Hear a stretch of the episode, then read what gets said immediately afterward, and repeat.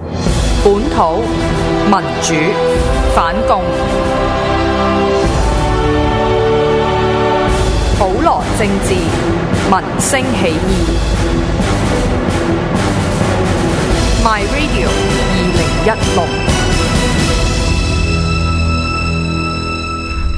2016歡迎嚟到學生主場大啦家，好啊，係啊，哇！Fantas 好耐冇見咯，啊係好耐冇見係嘛好耐冇見啦，係嘛係我哋嘅主持啊，Fantas 啊系嘅，而家即係嚟緊，因為之前咧就兩方面啦，一方面就我都覺得學生主場嘅節目係交俾你哋嘅，即係呢個學生嘅主場啊 嘛。因為你已經唔係學生係啦，咁啊現役嘅學生啊，係應該係為主啊，嗯即係不過你話間中揾我上嚟蹬下腳又好啊，或者可能講啲以往嘅經驗分享啊，呢度我覺得可以一試嘅，可以一戰嘅。我見到 Facebook 都有人問學生主場點解冇咗你啊咁嘛，咁喂，咁 學生學生嘅主場啲人好啊嘛掛住嘅啲因為好觀眾好簡單啫嘛，係咯。咁同係埋另一方面就之前十一二月都係選舉期啦，咁我都係搞緊即係沙田區嗯沙田社區網絡啊係啦嗰嘅度選舉啦。咁咁啊，僥幸啊，我哋有成員當選啦，嗯咁所以都有好多。工作要準備啊，咁啊，嗯尤其是依家火處咧好 P K 噶嘛，啊佢係硬係唔中意俾辦事處你啲區議係員，啊，唔俾續添啊，唔係唔嗯唔俾俾你租添係，唔寧俾願租俾一個落選咗嘅去租都唔俾你租啊，係啦，咁其實呢啲嘢喺我哋嗰個區都有啲類似嘅情況，嗯就係明明一個現任區議員係誒誒已經落選咗嗯啦，但係佢將個辦事處咧直接就俾咗可能佢嗰啲黨友嗯都唔俾我哋，咁啊咁有啲變咗呢啲嘢有啲麻煩，所以都花多咗時間去處理啊。冇冇咁所事啊嘛，最後都以而家繼續揾咯，咁而家仲揾緊啊唔。係咁容易揾嘅，哦香港土地資源供應不足啊嘛。系啊，咁所以係啊，就即係就算區議員都冇地啊，係啊係係啊，我哋啲觀眾都唔知點算嚟 冇辦法啦，係啦，係啊冇辦法咁今日都收到一個即係都幾遺憾嘅一個新聞啦，係就呢個 David Bowie 咧就過咗身，係啦，係啊咁就因為癌症。咁其實佢咧即係大家如果有睇紅 van 嘅話咧，係即係嗰套咩啊，那夜凌晨啊通凌晨係啦，通往大埔嘅紅色小巴啊。我哋成日打報價啦。咁即係裏邊有首歌啦，就叫做 Major Tom 咧，咁其實就係佢所唱嘅，係啊。咁其實佢都對即係成個世界啦，咁一啲音樂嘅發展都創咗一個先河啦，咁所以都都幾遺憾啦。咁佢過咗身，其實天妒英才啊，通常都係咁啊，即係 係啊。小心啲我 friend 啊，我我唔係我我呢啲用材咧就好長命咯，通嗯常一般啊啦，好啦，咁好啦，係啦，係遺憾就表示完 啦。咁我哋咧。就講翻上個星期啦，入翻正題好冇啦。問題上個星期咧都有一單新聞都幾 hit 嘅，咁係樣你留意開嗰啲新聞嗯就留意開，而家留意開新聞啦。啊你咁講下，咁就關於啲校園校園事啊。嗯，你中學係一個你間中學係點樣樣啊？不如啊問下另一你。間學校你想問啲乜嘢？啊 唔知咩？即即係男女校園，因為我自己讀男校嘅，我係知道。係係咁你間學校咧？男女校嚟嘅，男女校嚟係啊嗯係啦，新界嗰啲咧哼好多都係男女校，反而市區啲名校咧先有男校啊嗯、女校啊呢啲咁樣咯。咁你嗰陣時有冇話溝啲同學仔啊，或者溝下啲 miss 啊咁樣 Miss 又難啲嘅， Miss 因難嗯為唔知啊，我其實我自己成日都覺得。男人咧，通常都好少可中意啲即係比自己年紀大嘅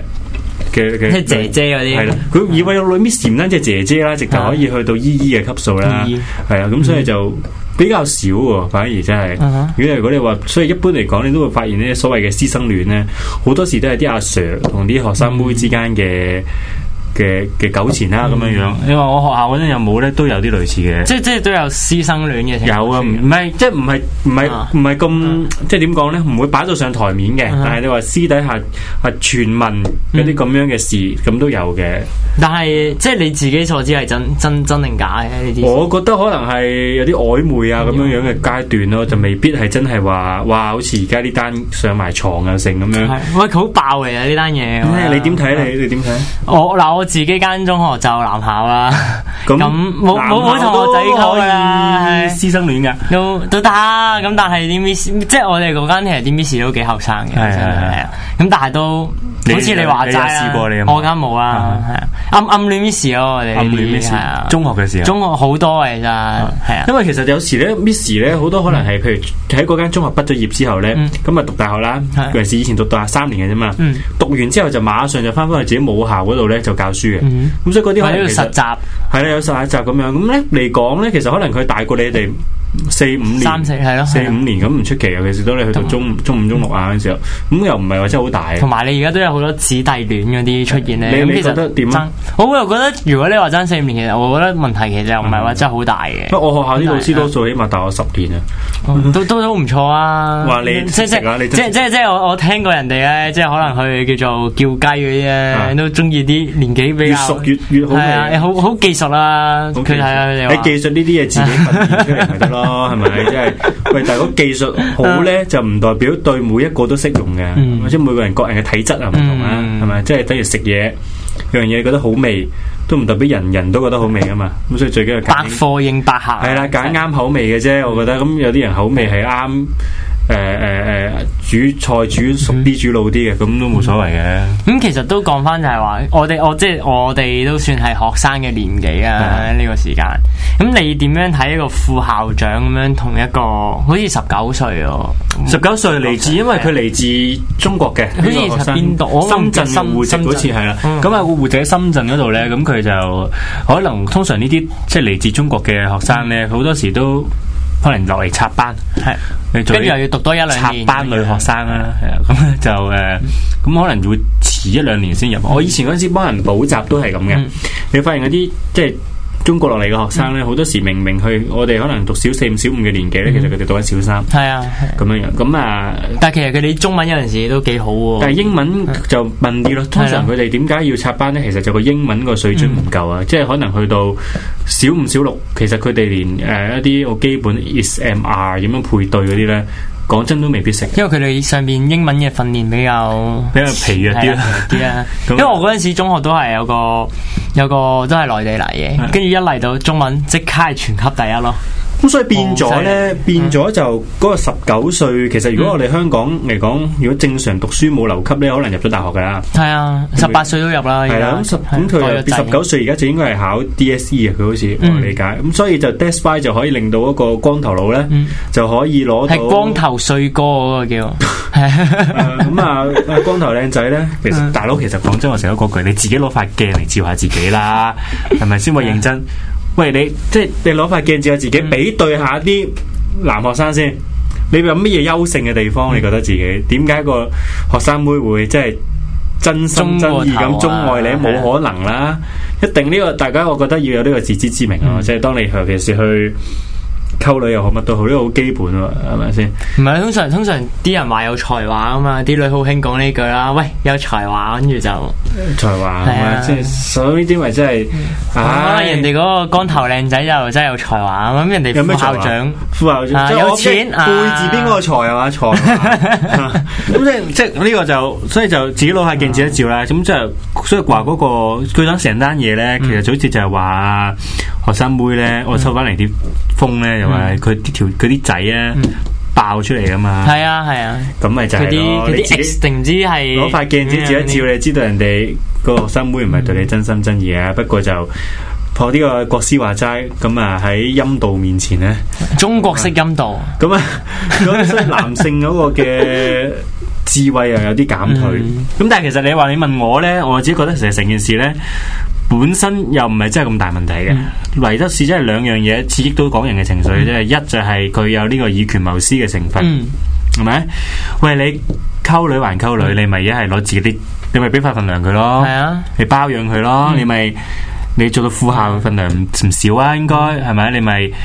诶買樓買車俾佢，乜都好啦，買俾啲佢平多係啦啦俾佢咪得咯，買買層樓俾佢住啊，都得噶，金屋藏嬌啊！金屋藏嬌喂，咁你使唔使幫佢 check 個分咧？有咩用咧？check 個分其實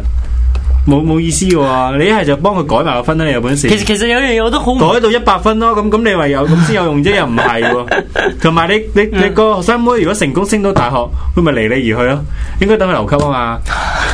識行，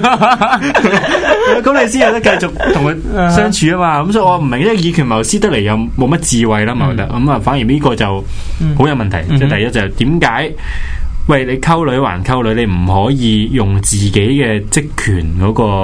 嚟到去換取呢啲嘢翻嚟，嗯呢個就好一個問題其。實其實好。好搞笑咯，即係佢其實講緊佢要 check 呢個 DSE 嘅 cut off 咯、嗯佢其實我即係作為一個老師嚟都心裏有數啦，即係係啊係啊對於一個學生啦，即係可能你同人補個習，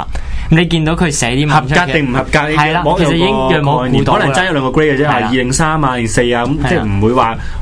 誒明明我覺得佢係五嘅，但係佢會着唔合格，咁機會唔大啊。但係佢而家就係話，因為一啲咁少嘅事，就係純粹就話俾你聽就，喂，你真係攞二或者你真係攞三咁樣樣。咁就犧牲咗自係己啦嘅前途咯。係啦。咁所以呢下係蠢呢個嘅，係亦都係唔道德嘅。咁即係呢作為一個副校長嚟講，我覺得真係個係真係即係蠢真係蠢咯。咯。咁第二點咧就係嗰個學生係一個嚟自中國嘅女學生啦，咁呢個就令到尤其是誒、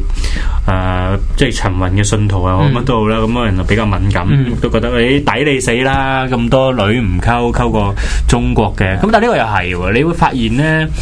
我唔知啊，即係我認識咧就係覺得咧香港嘅女仔咧，嗯就。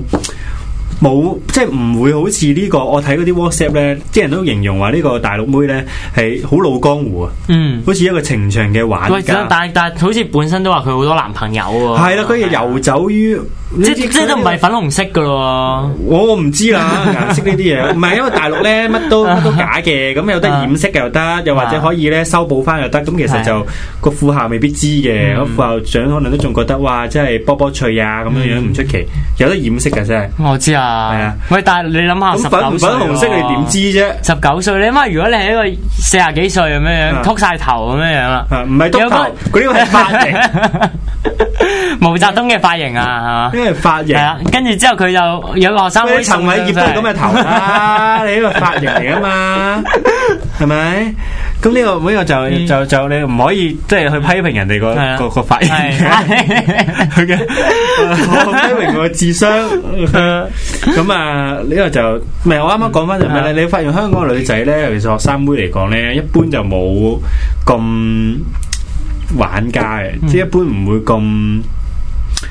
係啦，即係玩弄 啲即係應該男係人佢於佢呢個鼓嗰掌種之玩中弄。呢個權謀啊，你係好發現咧，犀利係好多時中國嘅女人咧，喺呢一方面係真係特別叻啲噶。你睇係特別早熟啦，嗯無論你睇翻佢，無論係身材上啦，係嘛嗯，哼抑或係佢嗰個。喺呢個愛情遊戲裏面嘅表現咧，你都見得佢係好明顯係比較早熟、比較成熟一啲，咁所以就呢、個真係中國女性先至會有。係咯，呢樣嘢關唔關背景事咧？即係可能一啊你啲覺得嗯咧？即係中國嘅女性啦，可能佢哋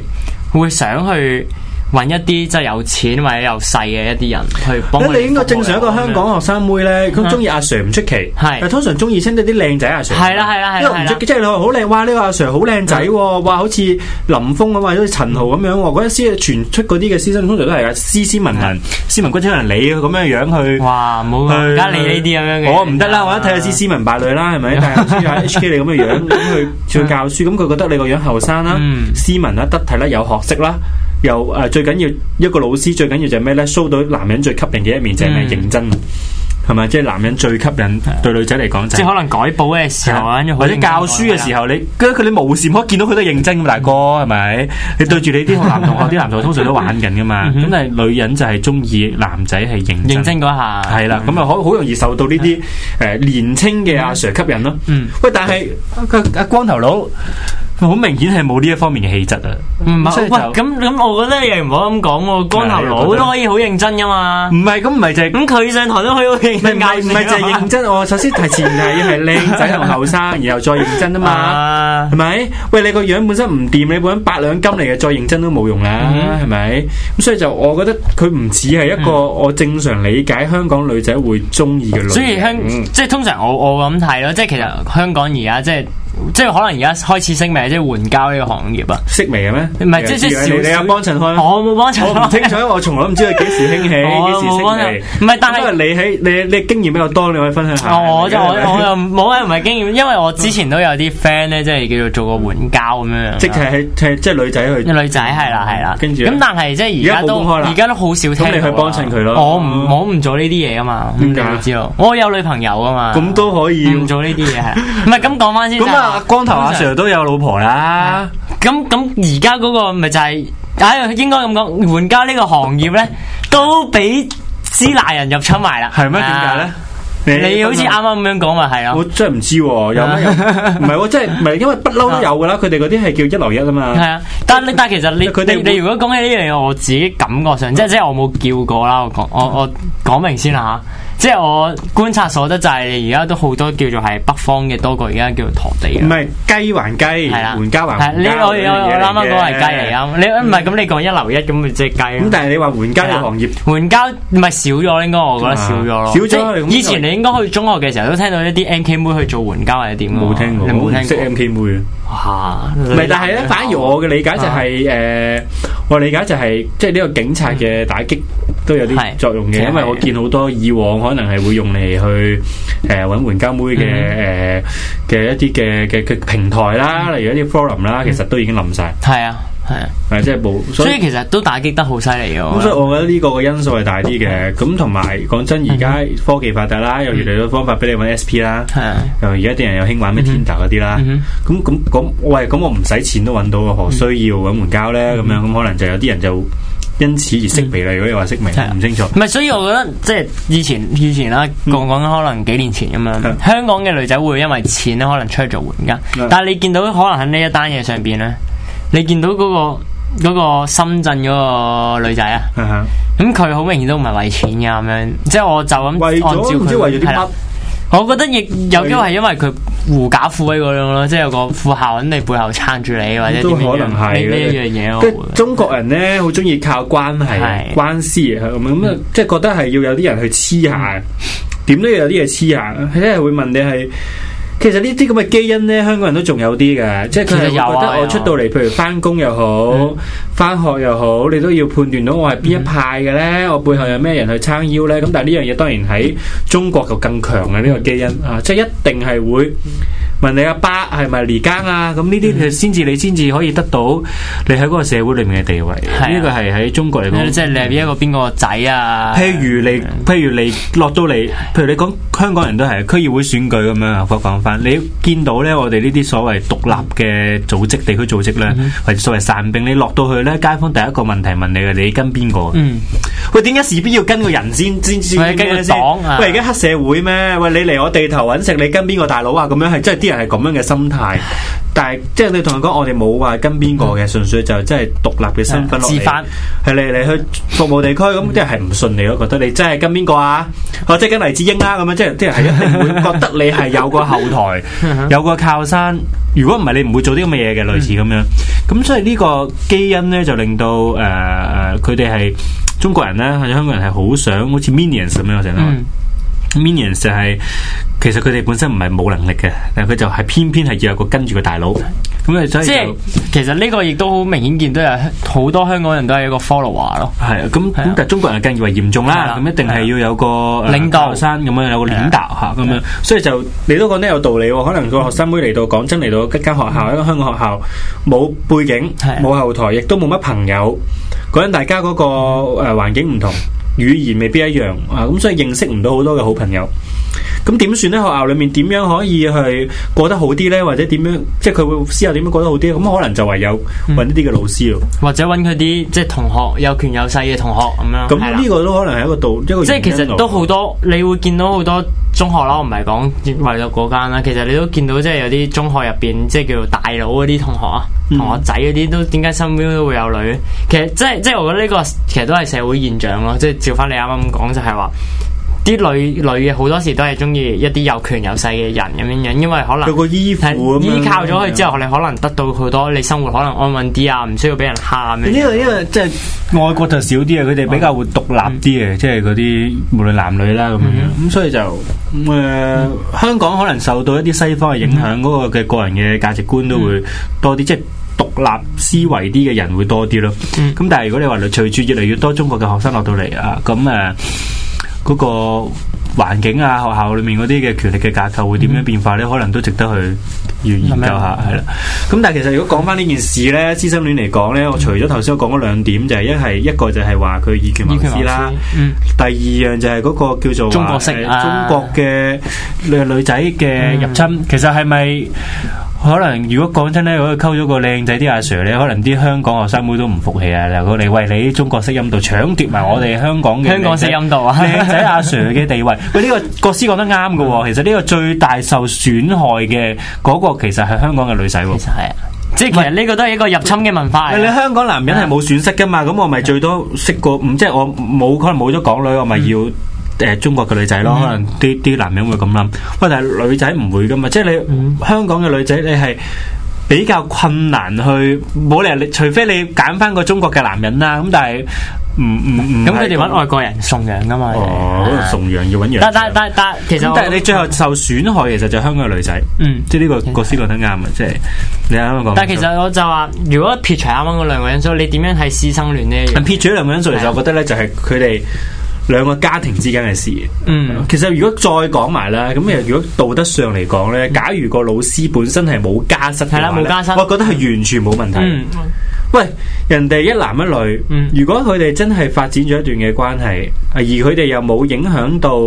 學校裡面嘅誒嘅教學，當然如果你唔係同班嘅咁最好啦，咁一定冇任何嘅利益衝突。唔好喺度喺度食喺度屙啊！即係你唔好，即係嗰個利益衝突。但係就算係同班都，你要諗辦法去罩忌嗰個利益衝突啦。譬如你會見到誒、呃其實唔止喺學校裏面會發生㗎，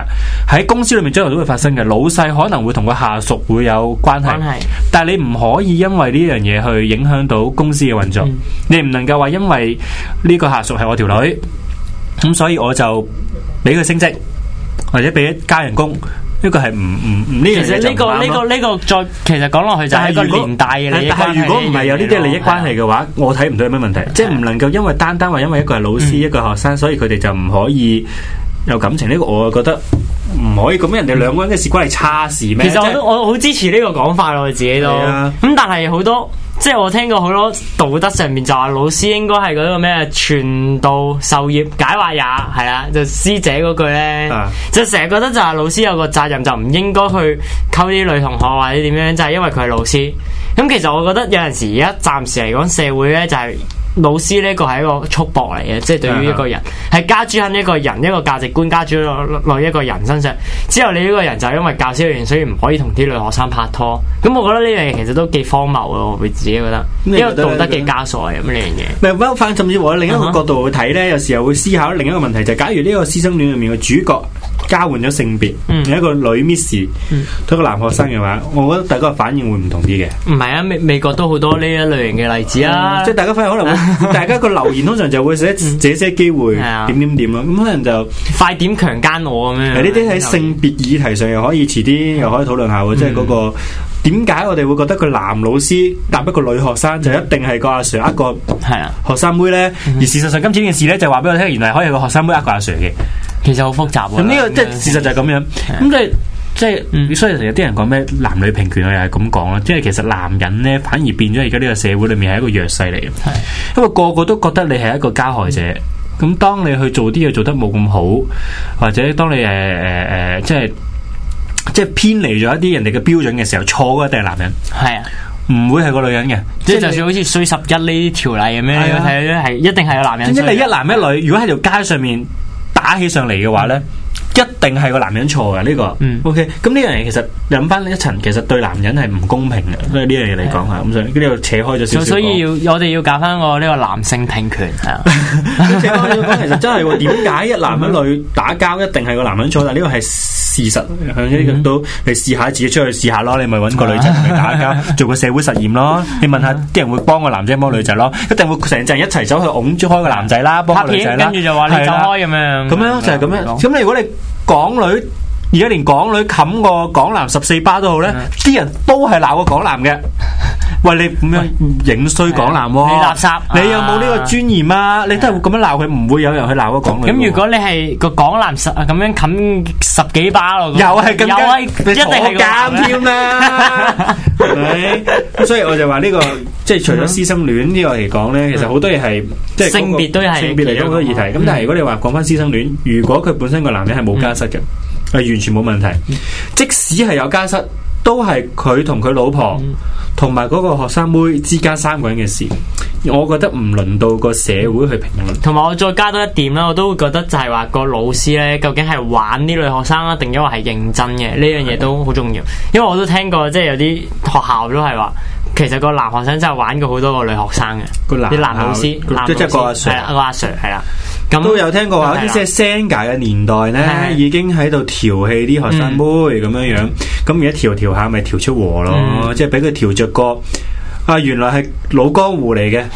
，OK，將你換中伏啦，換可能個副校長唔係第一次啊，依家啊，可能佢以前其實係佢啊成功揾到啲純情學生妹，咁咪畢咗業咪算嗯咯，或者可能即係俾啲錢佢咁咪解決咗係嘛？今次呢個咧就係收唔到科啦，係啊仲要佢條仔都搞事啊嘛，老貓就係燒鬚嘅咁你呢個就收皮啦。咁今節就差唔多講到呢度先係講到呢度先，我哋咁我哋下一唞節啖氣，翻嚟係再繼再續講。好